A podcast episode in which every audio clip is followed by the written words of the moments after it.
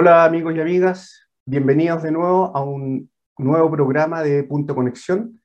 Estamos muy contentos de esta primera temporada, estamos llegando justo a la mitad. Este, vamos, comenzamos con el sexto programa, ¿ya? Em, les recordamos también que nos puedan seguir en las redes sociales de Divox Radio. Recuerden que están en Facebook, Instagram, LinkedIn, YouTube, Spotify, ¿ya? Todas las redes sociales disponibles para que nos sigan, ya sea eh, en, online y también después pueden escuchar el, podcast o ver el video de, todos estos programas. ¿ya? Así que muchas gracias por, por su sintonía. Y bueno, ¿qué tenemos para hoy día después de haber pasado un poco por eh, distribución? Ya tuvimos también, pasamos por generación, hemos pasado por el mercado peruano. Hoy día queremos también tener una visión un poquito distinta. Em, no, no, no propiamente tal del sector eh, de generación o de distribución, sino que una vista un poquito más regional.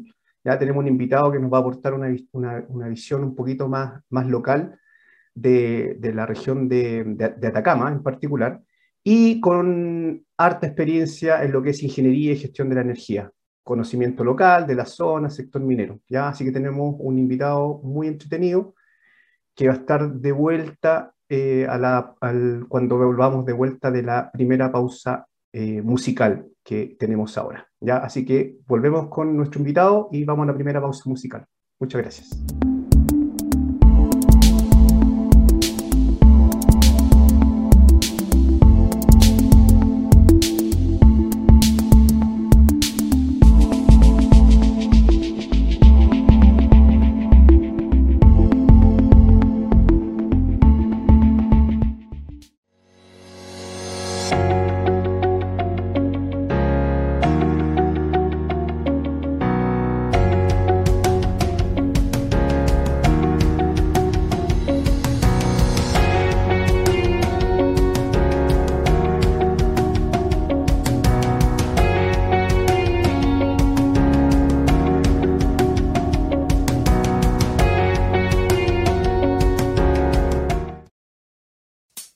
Quedes fuera. Conversaciones de futuro para Latinoamérica. Latinoamérica. Cada martes y jueves a las 9 de la mañana en Latam 2050 con Ángel Morales. Somos divoxradio.com.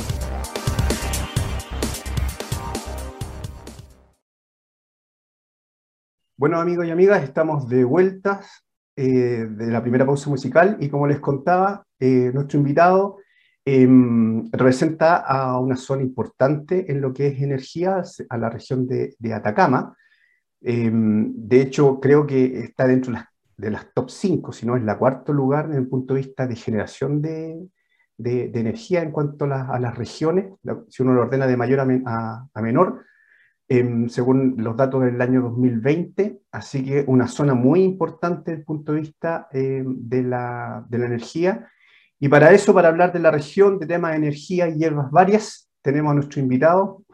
Él es José Antonio Muñoz, él es socio director de Ingeniería y Gestión de Energía, también conocido su nombre fantasía, IGESPA. ¿ya? José Antonio, muchas gracias por estar aquí y bienvenido a Punto Conexión. Hola Alexis, un agrado estar contigo y compartiendo en esta mañana de jueves. Muchas gracias, José Antonio. Oye, bueno, con, José Antonio nos conocemos hace, varios años, de hecho venimos del, sector de, distribución, ahí nos conocimos, pero cuéntanos un poquito cómo, cómo llegaste cuál es tu experiencia, cómo llegaste ahora a lo que estás haciendo y cuál ha sido tu, experiencia al menos por, la zona ahí de, de, Copiapó. Entiendo que también estás en Copiapó ahora, digamos, actualmente. Sí, en este minuto estoy conectado desde la oficina acá en Copiapó. Eh, bueno, Ingeniería y Gestión de Energía nace en el 2015, en junio del 2015. Anteriormente, cuando nos conocimos, fue en la época en que tuvimos la oportunidad y la fortuna de trabajar para el grupo EMEL, ¿no es cierto? Y tuvimos la experiencia de trabajar con un equipo fantástico que había ahí, muy, yo tengo muy buenos recuerdos de esa, de esa etapa, eh, y que nos han servido para eh, seguir desarrollándonos Hoy día, como Ingeniería y Gestión de Energía, prestamos, brindamos apoyo en temas de ingeniería, de eficiencia energética y de, gestión de energía, de, contratos de energía a clientes libres, eh, y también en temas de montaje, diseño de redes, eh, a distintas empresas. Acá la tercera región es una región con un gran potencial, que fundamentalmente en el ámbito minero, en el rubro minero, agroindustrial y turístico. Eh, es una de las regiones, yo creo, con mayor potencial desde el punto de vista de crecimiento industrial y con industrias que son eh, muy intensivas en el uso de energía. Así que eh, aquí ya hay prácticamente cuatro desaladoras, una muy importante que se acaba de, de inaugurar hace, ahora prácticamente está, se está poniendo en servicio. Eh, y eso ha tenido un impacto o tiene un impacto bien relevante en, en la región y, y en, en, general en lo que es la actividad económica local. José Antonio, y un poco para entender, este tema de la desaladora es relativamente nuevo, digamos, si uno lo pone en perspectiva. Eh, eh, ¿a, qué se debe? ¿Cuál es la transformación que ha ocurrido en particular ahí en la, región? Eh, ¿Es asociado a la falta de agua? ¿Quién es el que gatilla principalmente el driver de, que, ocurra eso? ¿Son las mineras? ¿Qué es lo que...? Bueno, ahí efectivamente eh, comienza acá en, la región al menos eh, con empresas ligadas a la minería, ¿no es cierto? Como CAP, eh, Minera Candelaria, eh, y también la última planta desaladora que es la más grande, parte con 450 litros por segundo y va a llegar a 1200 en la última etapa de generación de agua. Es una planta en la que tuvimos la oportunidad de participar nosotros en el diseño de las redes y de la, y de la subestación de, que se instaló. Ah, esto implicó eh, prácticamente cuadruplicar la capacidad de la subestación en la comuna de Caldera. ¿ah? De 10 megas pasó a, a 50 megas, o sea, se instalaron 40 megas adicionales, megawatts adicionales. Eh, y claro, viene a cubrir una necesidad de agua de buena calidad. y entiendo que esto también permite que se recuperen las napas eh, como tú sabes, en la medida que se va poblando más el territorio, hay más eh, actividad industrial, comercial, en general actividad de vida, esto va requiriendo un mayor uso de agua. Si eso se suma al cambio en las características de, de lluvia, de, de nieve, eh, bueno, el agua va siendo un recurso cada vez más escaso eh, eso lo pueden explicar mejor los especialistas en el tema que yo. Pero en la desalación viene a ser una solución muy efectiva, muy, muy limpia además, y, y, que está también siendo muy competitiva en términos de precio. O sea, ha ido aumentando la eficiencia de la, de la desaladora. Eh, de hecho, eso permite la generación de agua con menor uso de, de energía. La última desaladora tiene un nivel de uso o de requerimiento de potencia que es bastante inferior al, a, los, a, las primeras, a las que habían hace cuatro o cinco años atrás. Mira, qué interesante, pero igual siguen siendo muy eh, intensivas en, en, en, en, uso, en uso de energía. Claro, como te digo, esta desaladora se proyectó para mm, eh, tener una demanda máxima de potencia del orden de los 30, eh, de los 30 megas. al final de, su, a la, en la última etapa de producción, que sería cuando produzca 1.200 litros de agua. Perfecto. Y no sé si sabe, ¿es, agua solamente agua para, es un mix, o sea, es para uso de los, de los procesos industriales, de las mineras y también para uso residencial. El agua va a ser distribuida por, eh, por la empresa concesionaria de servicios sanitarios de la región. Por lo ah, tanto, es agua potable. Agua potable, 100% ya. En este caso, sí, agua potable. Ya. Ya, perfecto. Eso quiere decir que la tecnología y las napas subterráneas de, la, de la, antigua ya no, ya no queda, digamos. Tuvieron que suplirla con desaladores. No, no, no, no, no, esto no, no alcanza, o sea, no, no estoy claro, tal vez podría cubrir el 100% eh, del, pero no, en principio va a cubrir una parte del, del requerimiento. Siguen habiendo eh, extracción de agua de pozos profundos, pero la, la gracia de esto es que eh, al combinarse, eh, el impacto en, el, en las napas es, menor. Claro que sí, claro que sí. Oye, interesante un poco la, la uno, la, la, persona a pie, cuesta entender que empieza a haber una, un efecto inverso, o sea, en el sentido, mientras menos agua, disposición de agua hay, eh, menos napas hay, menos disponibilidad del recurso hidro, parece un poco evidente, eh, se requiere más energía, ¿cierto? y por eso la, la importancia de, de, de, la energía en particular, bueno, eso ocurre, eh, aplica a cualquier región, pero en particular el caso puntual que tú estás mencionando eh, es, mucho más importante. O sea, efectivamente, a falta de agua se suple con desalación, pero para eso necesitamos energía, digamos.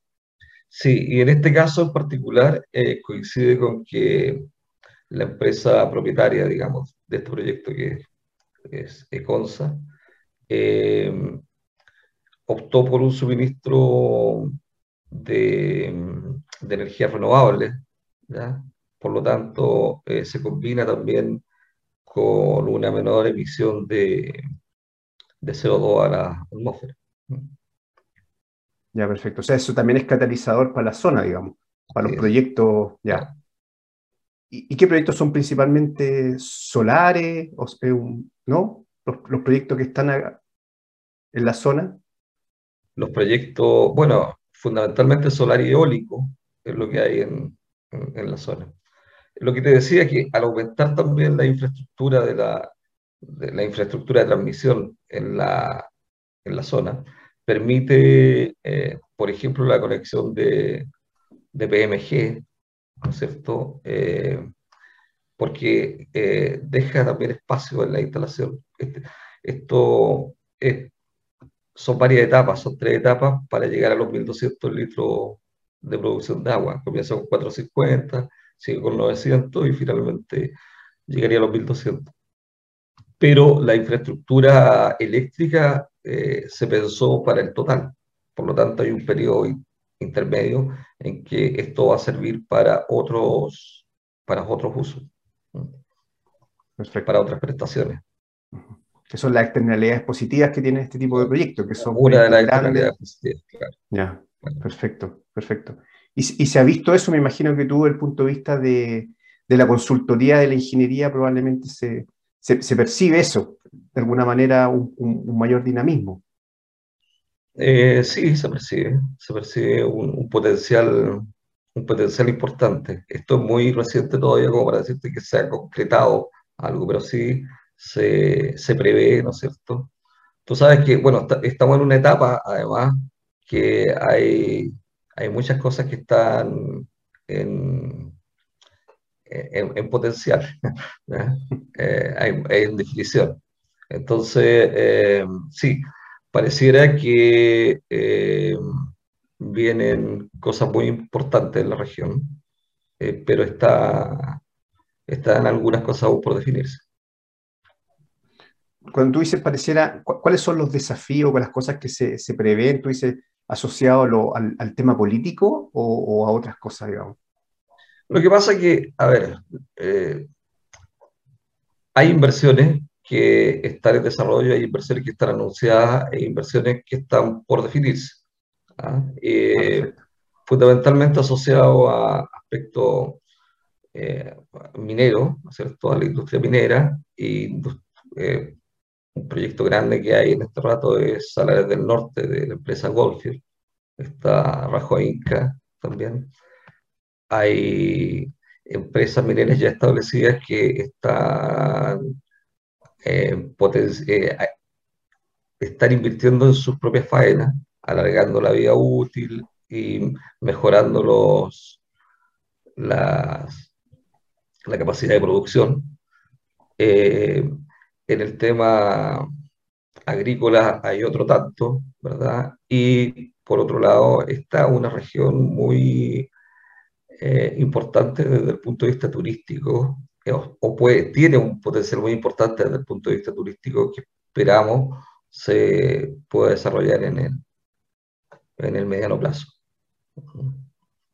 Ahora, ¿de qué depende eso? Bueno, depende de, las decisiones que tomen los inversionistas y, y, tú sabes que ahí los criterios, si bien son más o menos similares, eh, no, no, no siempre son iguales. Sí, no, sí, te entiendo, te entiendo. Sí, no, no se habla mucho, bueno, el, tema turismo, ¿esto eh, tiene alguna externalidad positiva asociado el, el tema de la desalación, el agua con el turismo o no? O sea, el agua claramente yo creo que sí. Eh, si tienen más disponibilidad de agua, eh, evidentemente puede desarrollar proyectos turísticos eh, en zonas donde probablemente era más difícil.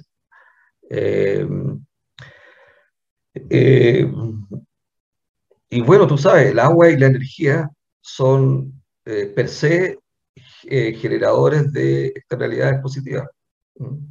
Eh, ahí se da el tema del huevo de la gallina, que, es primero. ¿ah? Pero donde llega la energía, donde llega el agua, inmediatamente o, muy prontamente comienzan a llegar eh, distintas otras iniciativas, proyectos, se industrializa, llega gente. Así es, así es. No, muy importante, están muy, están, muy, muy, relacionados. Y yo creo, yo he escuchado también que hay muchos que están mirando eh, hacia, hacia el norte, la tercera región, porque dicen que este tema del agua, eh, bueno, yo estoy acá en la zona, en, Santiago, eh, con la escasez hídrica y el tema del agua, se, empieza, se empieza a acercar a la zona central. Entonces, se está mirando la... Se está mirando ahí la, la región porque no, es poco probable que, también empiece a ocurrir ya en la, cuarta región y acercándose más a la región, a la región metropolitana, digamos. La falta de agua y estas nuevas tecnologías que tienen que ver, como por ejemplo lo que tú mencionabas, la desalación, digamos.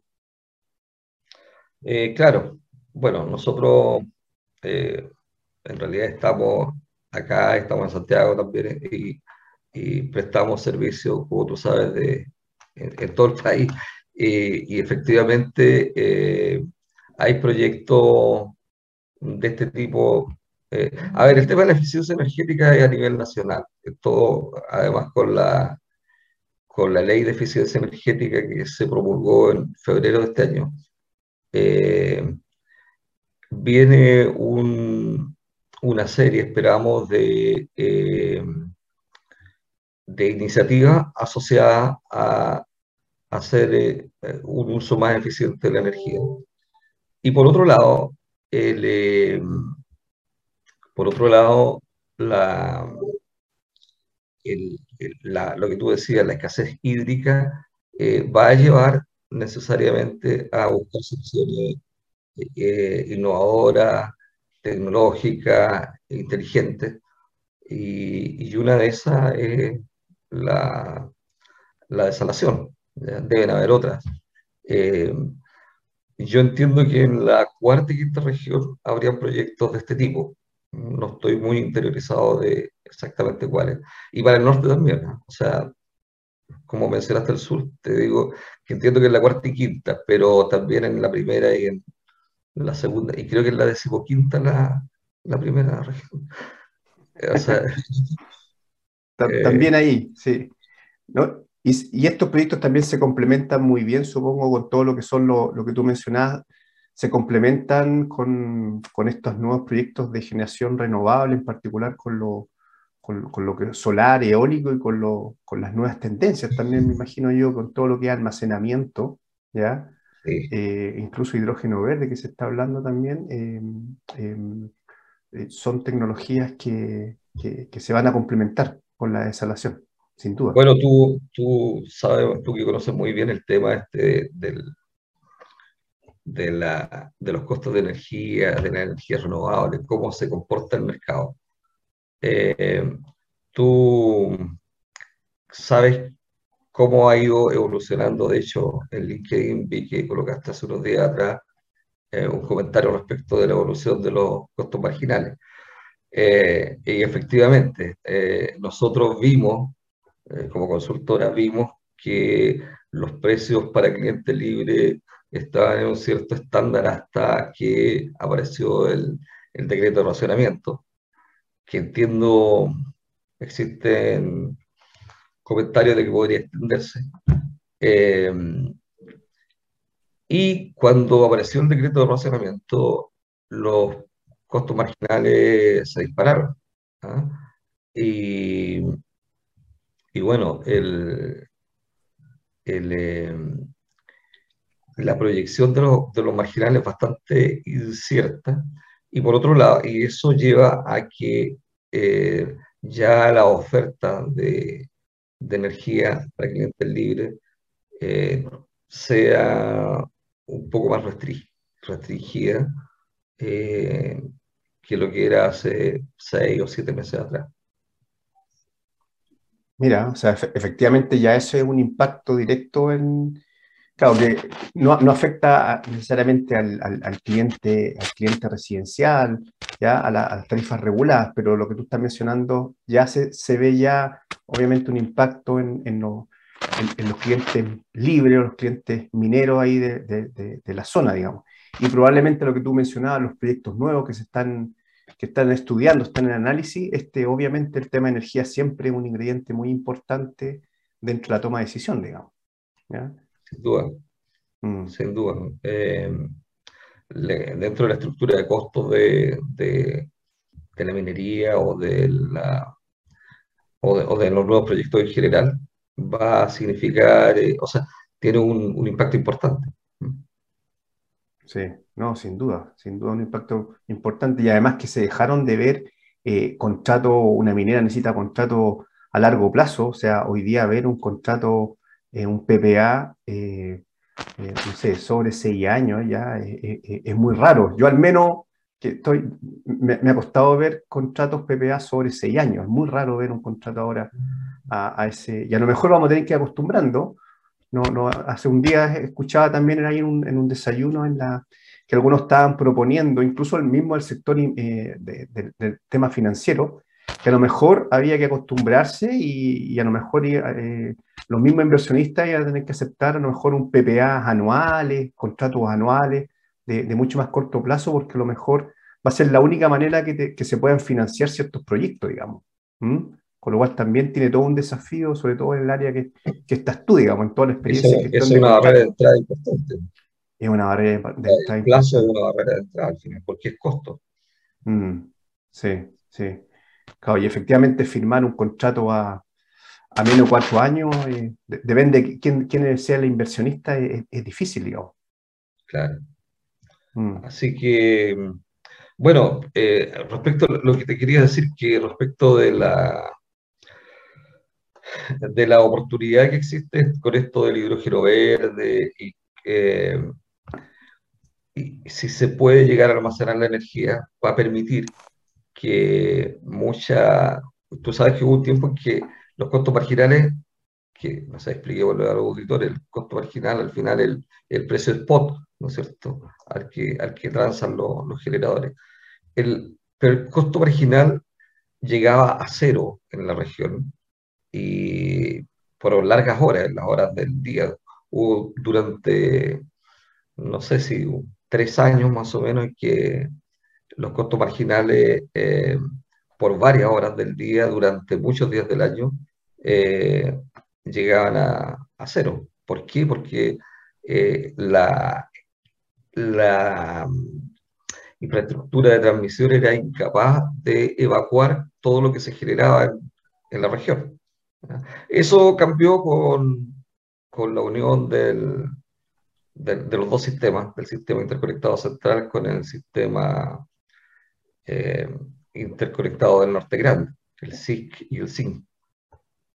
Mm, eh, sin embargo, en la medida que siguen apareciendo y, para que sean realmente atractivos eh, los, los, nuevos, los, nuevos, los nuevos parques de generación, aparece como una muy buena alternativa el, el que se desarrollen estos acumuladores, ya sea el hidrógeno, el hidrógeno verde u otro tipo. ¿ah? Yo tengo entendido que hay varias iniciativas que, se están desarrollando al respecto. Perfecto, José Antonio. José Antonio, te voy a invitar a la segunda pausa musical y estamos, estamos de vuelta para el segundo bloque. Muy bien. No te quieres fuera. Conversaciones de minería y energía con Nancy Pérez y Pamela Chávez. Cada martes y viernes a las 15 horas. Recursos con perspectiva. Recursos con perspectiva. Somos divoxradio.com.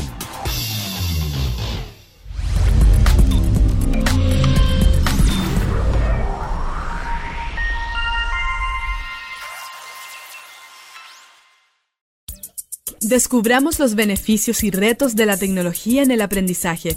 Escúchanos cada lunes y miércoles a las 15 horas en Tareas de Tecnología. Desafío para la próxima clase con Nicolás Soto. En divoxradio.com. Estamos de vuelta acá en el segundo bloque ya con José Antonio Muñoz, socio director de Ingeniería y Gestión de Energía.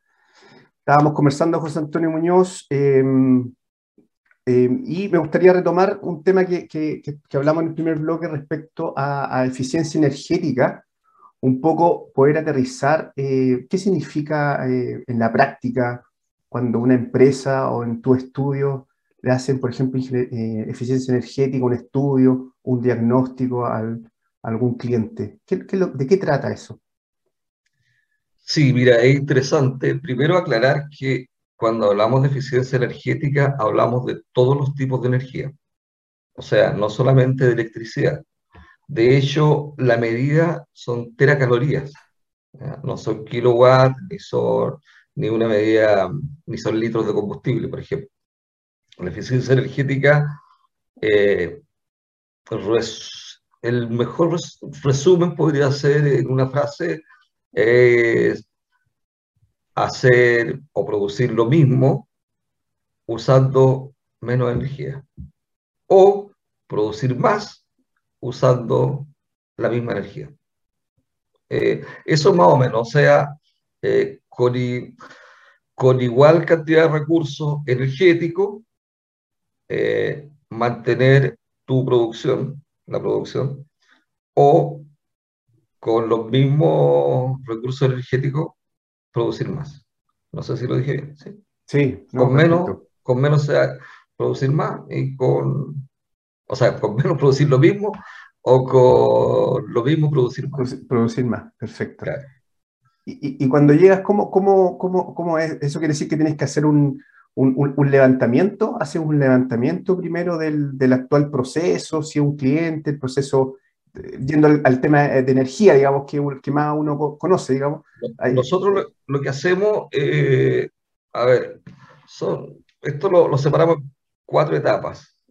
Una primera etapa que es una etapa de diagnóstico, donde se determina una línea base, o sea, cómo, eh, qué está produciendo el cliente, cuáles son los consumos principales, dónde están los, los eventuales déficit de eficiencia, por decirlo de alguna manera, y se ve desde el tipo de equipo, la tecnología que está usando, los procesos y los procedimientos. Eh, la eficiencia tú la puedes realizar desde un cambio tecnológico, ¿verdad? Que es lo primero que uno se le ocurre, hasta un cambio de, en el proceso. De repente basta con cambiar eh, el orden de algunas cosas para que eh, por ejemplo, no sé, eh, hay equipos que funcionan en paralelo, si los, los desplazas un poco, eh, te van a consumir menos, o va a tener un menor costo de energía. Puedes cambiar el, tipo de tecnología, no sé, pasar, por decirte algo, algo que está en boga, que la que la que vehículos que son diésel puedan convertirse esos mismos eso es ese mismo trabajo que ellos hacen, esos mismos traslados, hacerlos con vehículos eléctricos o eh, estos que son eh, híbridos, Por, por, decir algo. Lo otro es cambiar eh, equipos que son muy antiguos, que tienen mucho fierro, mucha pérdida, cambiarlos por equipos más eficientes. Eh, e incluso una auditoría de, la, de, la, de, la, de, los consumos, de la facturación, de las compras, también te, te permite generar eh, eh, eficiencias. Entonces, bueno, pero la primera etapa es básicamente decir, mira, esto es, esto es lo que tú consumes y lo consumes por tal y tal cosa y esta es tu línea base anual. Sobre eso realizamos el levantamiento y entregamos una, una sugerencia, ¿verdad? Con una estimación de costos por implementación. Hay cosas que no tienen costo, que pueden ser, como te decía, simplemente cambios de horario, y otras que sí pueden tener costos, costos de inversión, básicamente. Entonces, cambiar un poco eh, CAPEX por OPEX, o sea, inversión, perdón, por costo de, operación. Eh, y bueno, eso se evalúa. Después, la segunda etapa es la de implementación de las medidas. ¿verdad? Después viene, una tercera etapa, que es la etapa de evaluación de qué tan eficiente ha sido o qué tan, cuál ha sido el impacto real de las medidas propuestas, qué tan reales han sido. Y la cuarta etapa, que ya es la de monitoreo y supervisión.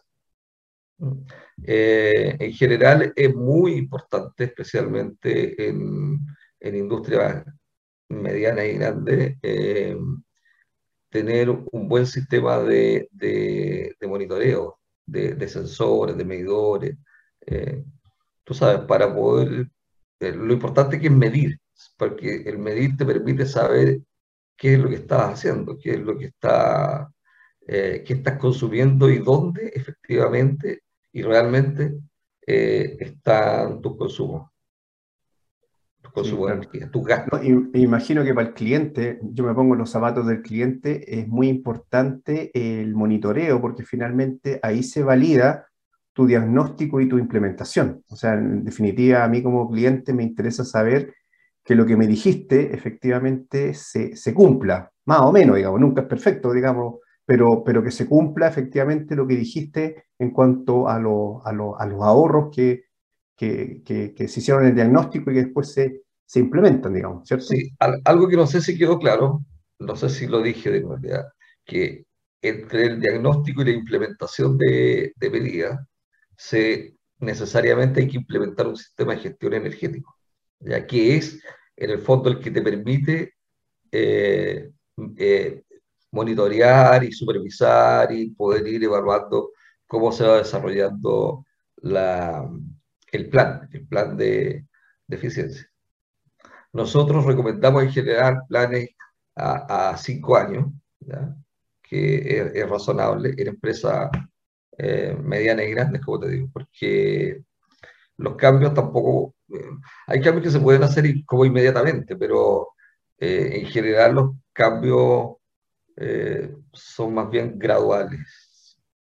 Se, mm. se, tienden a ser graduales. Oye, y de acuerdo a tu experiencia ahí en, la zona, órdenes de magnitud, un poco para tener una idea, ¿de, de, qué órdenes de eficiencia estamos, estamos hablando? pues tener, ¿Se puede tener un número de, un punto de vista de ahorro? No sé cómo, cómo se mide, digamos, en porcentaje, en monto. A ver, por ley, todas las empresas sobre 50 teracalorías año de consumo, tienen que, van a tener que comenzar el próximo año a informar a la autoridad eh, cuáles son las, em, las actividades, cuáles son las acciones de eficiencia energética que están realizando. ¿ah? y hay una meta de llegar a un 4% de reducción de, del consumo de energía de aquí al 2030. Eh, un 4% parece, parece como que no tanto, pero la verdad es que es un montón. ¿eh? Eh, es mucho y es mucho dinero. para la empresa esto es muy importante porque, primero, primero que nada, toma conciencia del, costo de energía. Se toma conciencia, cuando digo toma conciencia, a nivel transversal, vertical y horizontal. Todos toman conciencia porque todos se involucran en el tema. Eh, segundo, efectivamente, eh, sin hacer ni un gasto de repente o un gasto muy menor, inmediatamente y al comienzo, como suele ser siempre, al comienzo el, el ahorro es mayor, o sea, el avance de eficiencia es mayor. Después ya comienzan a hacer ahorro eh, más... Eh, eh, el esfuerzo es mayor, son más acotados. Son más acotados porque ya lo, lo más grande, lo, lo, más evidente lo, lo abordaste en la primera etapa. Pero aún así, este ahorro acotado, como dices tú, tiene mucha, puede tener mucha relevancia, o sea, un 2%, no sé, imagínate tú una industria, saca tú la cuenta que que eres mejor para las matemáticas que, que yo, pero no, 50 teracalorías, eh, si logras rebajar un 0,5% de eso al costo de, la teracaloría, eh, es mucho dinero. Eh, entonces, es, se estima que más o menos, solo por la etapa, después de la etapa de diagnóstico, sin hacer inversiones fuertes, se eh, eh, se reduce más o menos en un 2% la, la, en la primera pasada, en un 2% más o menos el, el ahorro que se consigue. Eso en términos generales, por supuesto. Hay empresas en las que será un poco menos y, y otras un poco más. Pero a nivel general, eh, se estima más o menos en un 2%. Perfecto. O sea, la meta del 4 eh, es una meta ambiciosa y alta, como dices tú, digo. En, claro, y, en empresas que ya han hecho eh, acciones al respecto, obviamente que, que, va a ser un poco más difícil. Claro que sí. Oye, José Antonio, y desde el punto de vista conceptual, esta es una, duda que tengo conceptual, porque cuando tú haces un, una revisión de un contrato desde el punto de vista comercial, ¿ya? los más técnicos le dicen el, el, P, digamos, el precio, el costo de energía. Eh, ¿Eso también se considera eficiencia energética? Cuando tú revisas, por ejemplo, una negociación, un contrato, una cláusula que te permite pagar menos el costo de energía, pero técnicamente sigue siendo la misma energía, es, es la misma energía que estás usando, ni más ni menos, solo que a un precio más eficiente. Eso también se considera... Eso es ahorro.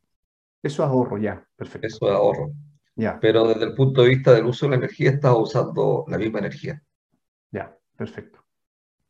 Ya, perfecto. No, estaba bien con ese tecnicismo, así que gracias por la, por la aclaración. Sí. Oye, José Antonio, y lo, lo respecto también eh, comentar, yo no, la introducción no, no, no mencioné, eh, tú eres miembro del directorio en la región, ahí en Corproa se llama, ¿cierto? Sí, la Corporación para el Desarrollo Productivo Atacama. Ya, perfecto. Y, cuéntanos un poquito cuáles son los Lo invito a ver la página web de Corproa, www.corproa.cl.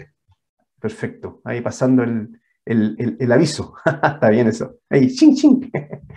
Oye, y, y, cuéntanos un poquito, ¿qué, hace la, qué, qué, hacen ahí? ¿Cuáles son los desafíos que están actualmente en, la, en, en, en esa, mm, en esa corporación? Bueno, la corporación está compuesta por aproximadamente 90 empresas eh, de la región y algunas de nivel nacional. Y el propósito es justamente eh, contribuir al desarrollo de la, de la región de Atacama eh, a través del intercambio de mejores prácticas, a través de la de la participación de, de, la, de la industria dentro de lo que son las decisiones que se puedan tomar a nivel, a nivel regional. ¿ya? Eh, poner sobre la mesa aspectos que son de carácter de interés, digamos, de interés para, para, el, eh, para la actividad económica eh, regional y, y, también nacional. Eh, el, el, PIB de Atacama es un PIB importante a nivel, a nivel nacional. No, no tengo la cifra exacta en este rato, pero debe ser más de un 3, 3,5%, me parece que era hace unos años atrás de, a nivel nacional, como región, lo que es importante.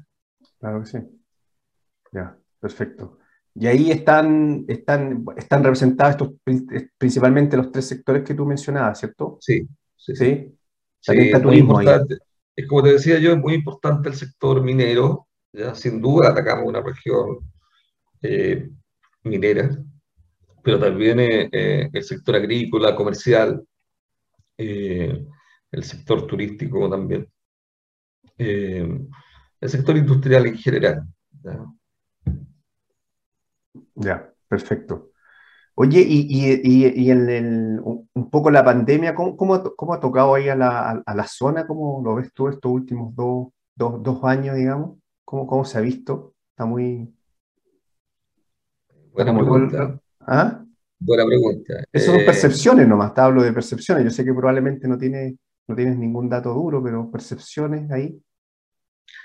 No, mira, eh, eh, hubo un impacto importante eh, en el, en el comercio fundamentalmente, que en el turismo también.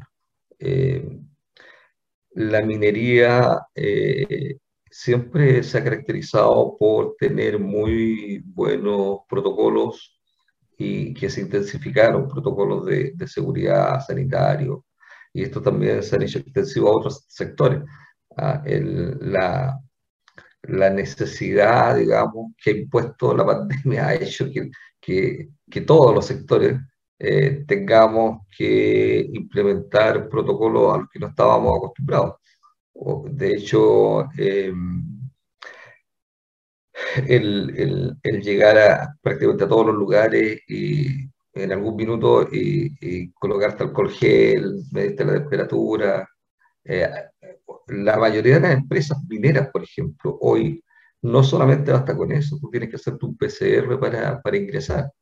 Eh, y el PCR te dura 72 horas en algunos casos, en otros casos dura menos incluso, o, un poco más, pero no, más o menos son 72 horas para que te, a lo más creo que en algunas mineras te aceptan hasta 5 días.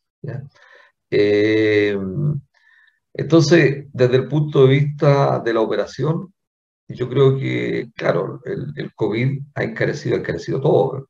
Eh, hablábamos hace un rato atrás de, de los costos marginales, ¿cierto? Eh, y no sé si, si, lo mencionamos ahora, pero eh, el, el, COVID ya ha encarecido todo lo que tiene que ver con los fletes. Y nosotros que somos un país que eh, no tiene gas, por ejemplo, no tiene petróleo, que, que se trae desde fuera. Eh, eso también tiene un impacto en el precio de la energía finalmente. Porque, y aparte que le, agrega alguna cuota de, incertidumbre a la disponibilidad de, combustible, de insumo. Entonces, cuando hablábamos hace un rato atrás de, de, de, lo incierto que era la proyección del, de los costos marginales, eh, claro, está, está eso, o sea, no solo está que no ha llovido y que los embalses en el sur están bajos, sino que también la, la certeza relativa respecto de que haya disponibilidad de energía térmica, de, que las centrales a gas tengan efectivamente insumos. Pareciera que en este rato eh, eh, el tema está superado, por al menos en el corto plazo pero la pandemia no, no ha pasado, no, no, ha terminado. Y, y, si bien en Chile eh, tenemos la suerte de, que el impacto ha sido un poco menor o mucho menor que en, en otros países, porque parte de la población está vacunada y, las medidas de, control eh, han ido resultando.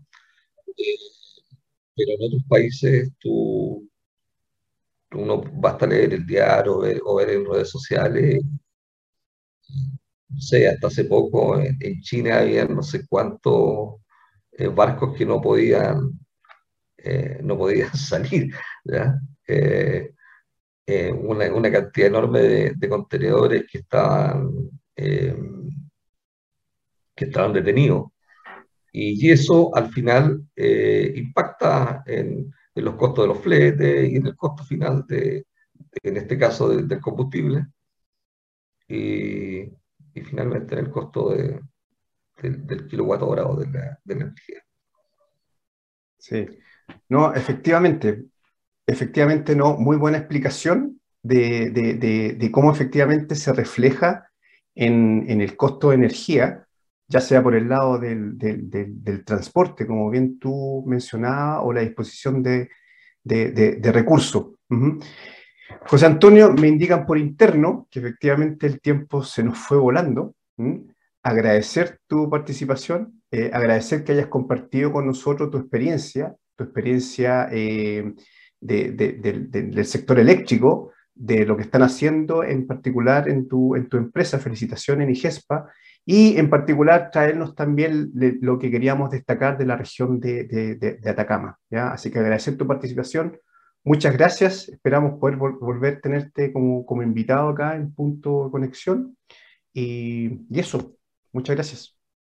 No, gracias a, ti por la invitación, Alexis. Un gusto, como siempre, conversar contigo. Es un agrado. Así que un saludo a todos y muchas gracias por la invitación. No, gracias a ti y vamos a la última pausa musical. Descubramos los beneficios y retos de la tecnología en el aprendizaje. Escúchanos cada lunes y miércoles a las 15 horas en Tareas de Tecnología. Desafío para la próxima clase con Nicolás Soto. En divoxradio.com.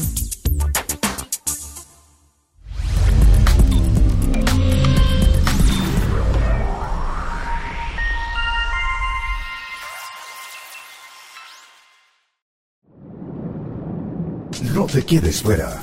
Aprende sobre fenómenos naturales, sus riesgos y planificación territorial. Cada martes y viernes a las 11 de la mañana con Cristian Farías en divoxradio.com. Amigos y amigas, y hemos llegado al término este sexto capítulo, ¿ya? Eh, muchas gracias por haber estado con nosotros. Tuvimos a José Antonio Muñoz, él nos conversó de una perspectiva más desde, la, desde la consultoría, la ingeniería, cómo se vive la, mm, la, transformación energética en particular en la zona de, de, Atacama, la tercera región. Él nos contaba desde, desde Copiapó, de donde él reside y trabaja también, em, y cómo toda todo la transformación de la escasez hídrica, de cómo las plantas desaladoras se han tomado la zona, los cuatro plantas nos contaba ya que tenían en, la región, y lo importante que se hace, eh, efectivamente, eh, que la gente entienda lo importante que es la energía, y cómo a medida que pasa el tiempo vamos probablemente a necesitar cada vez más y más energía. Eh, no energía porque sí, digamos, porque necesitemos consumir más, sino porque hay una transformación, electromovilidad, necesitamos más energía para generar eh, desalar agua, por ejemplo. Y también hablábamos de lo importante que es la eficiencia energética en esto. Ojalá con los mismos recursos producir más o eh, eh, utilizar menos recursos para producir lo mismo, como nos decía José Antonio Muñoz. Así que muchas gracias por haber estado también con nosotros. Recuerden que seguirnos en las redes sociales, sociales Divox Radio, ¿ya? Y muchas gracias y nos vemos en el siguiente capítulo. Que tengan un buen día. Chao.